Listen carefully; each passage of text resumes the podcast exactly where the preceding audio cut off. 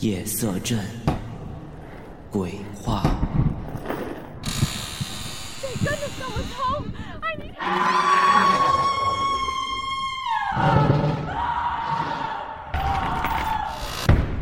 恐惧如影随形。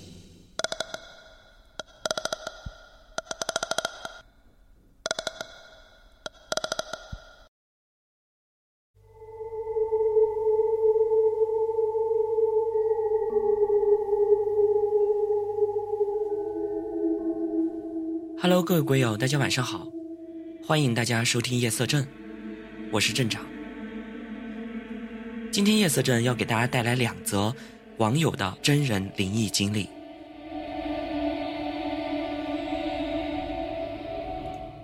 第一个故事是来自于网友“我不是你大爷”的投稿，故事的名字叫做《围着草堆转的人》。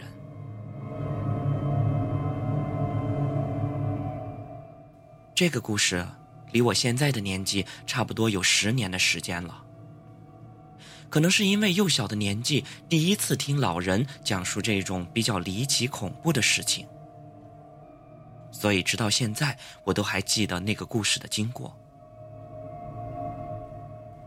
大概是十岁之前，我的童年都是在农村度过的。那时候，农村的家家户户都是烧锅灶的。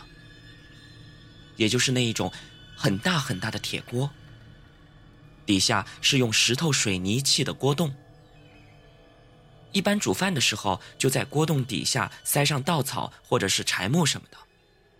然后为了储藏稻草，那些老人们每家都会堆出一个草堆起来，远远的看过去，就好像一个个的稻草房子。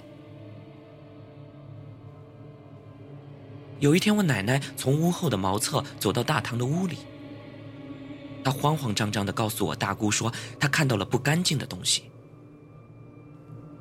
我大姑就问她怎么了。只见我奶奶板着一张脸，探着头朝屋后的草堆那里瞅了瞅，然后紧张的说了她刚才发生的事情经过。当时我们家茅厕还在屋后面。大概有十多米远的距离。我奶奶说，她刚从茅厕里出来的时候，站在那里系腰带，就看到了一个小矮人儿，围着我们家的草堆不停的转圈打着转。我奶奶看了一会儿，才觉得有点不对劲儿。这个人远远的看过去，很矮很矮。大概也就一米多一点点，但是绝对不会是女人，而且她一直不停的围着我们家的草堆转圈没有一点要停下来的意思。我奶奶看了一会儿，最终禁不住心里的好奇，上前走了过去。走到离草堆三四米的时候，她就问。你，在我家草堆这儿转悠什么呢？那个人听到声音，突然停住了身体，然后慢慢的转过了头来，看着我奶奶。当他全部的身子都转过来的时候，我奶奶终于看清了这个人的长相。就不是一个普通人的脸，因为他的整个头就像是一个拉长了的椭圆形，一双眼珠子在白色的眼眶中不停的打着转，而这种打转也不是一般人刻意转眼珠的那种，而是不停的有规律的打着圆转。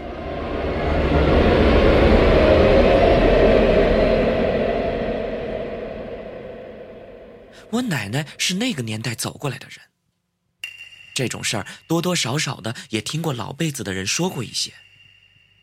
虽然他的心里有点害怕，但是他还是压着嗓子问：“你在这儿干啥呀？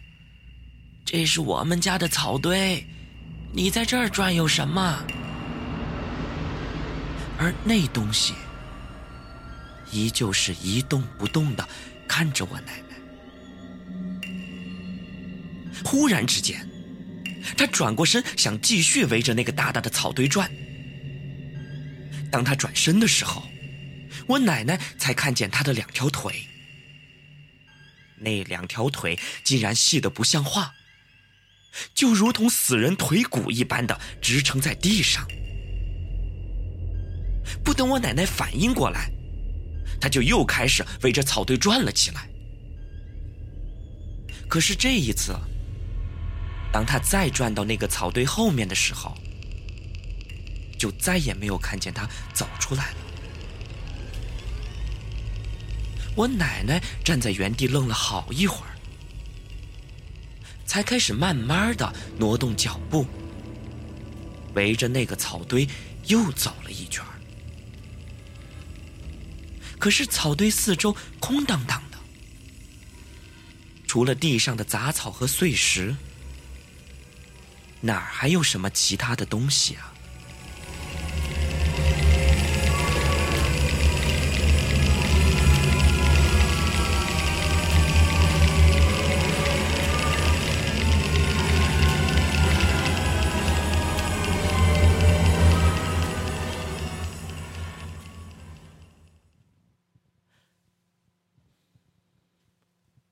下面这个故事是来自于网友 L 的投稿。故事发生的时间我已经忘记了，地点是南方的某座农村小镇。我记得那是我小的时候，那时候的河流都是清澈见底，所以夏天大家就能看到河边一群白花花的五花肉在那里戏耍。不过，也就是在那时候发生了一件事儿。打那以后，我就很少去河边玩了。那时候有两个年轻的少年，他们约好去水库游泳，各自穿了一条红黄的游泳裤，就开始往里游。就在他们俩准备回家的时候。其中有一个穿着黄泳裤的少年，意外的踩到了一件奇怪的东西。人嘛，一般都是有好奇心的，而也就是这种好奇心，往往也就害死了自己。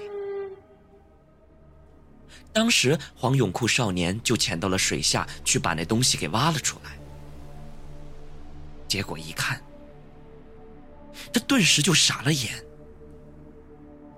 因为他的手里拿着的是一个死人的骨灰坛。后来据他们猜测，因为附近都是山，建的有坟墓，可能是山体滑坡把某个坟墓给毁了，于是骨灰坛就落到了水里。而那个黄泳库少年接下来的处理方法，就让人感觉瞠目结舌。因为他竟然直接把那骨灰坛就扔回了河里，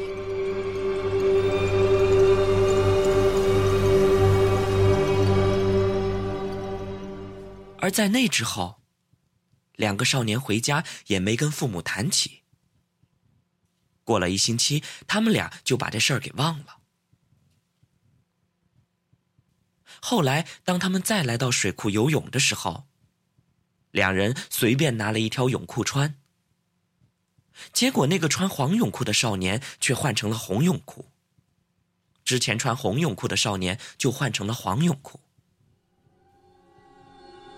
而那一次，那个穿着黄泳裤的少年就被淹死了。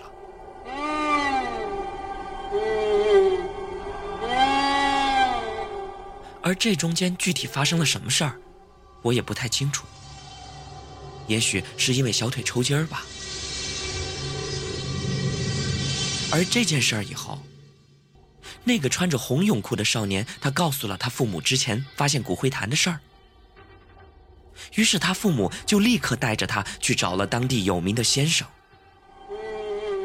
结果算命先生就说那个死的是你的替身，本来死的应该是你，只不过你们俩的泳裤拿错了，于是你的好朋友就替你抵过了一劫。少年的父母听到了这话以后，回到家以后就给那个死去的少年烧了一点香和纸，这事儿也就过去了。这个故事到此就完毕了。正所谓“欺山不欺水”，无论是大家去哪游玩的时候，如果你要下河去游泳，请一定要警惕你脚下的那只手。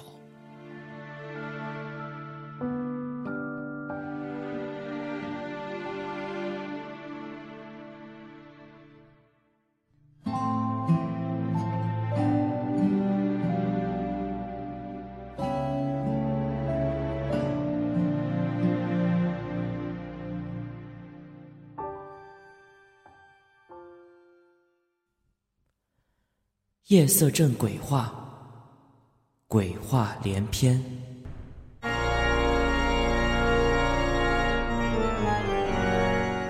荔枝 FM 六幺八三零五，我在另一个世界等你。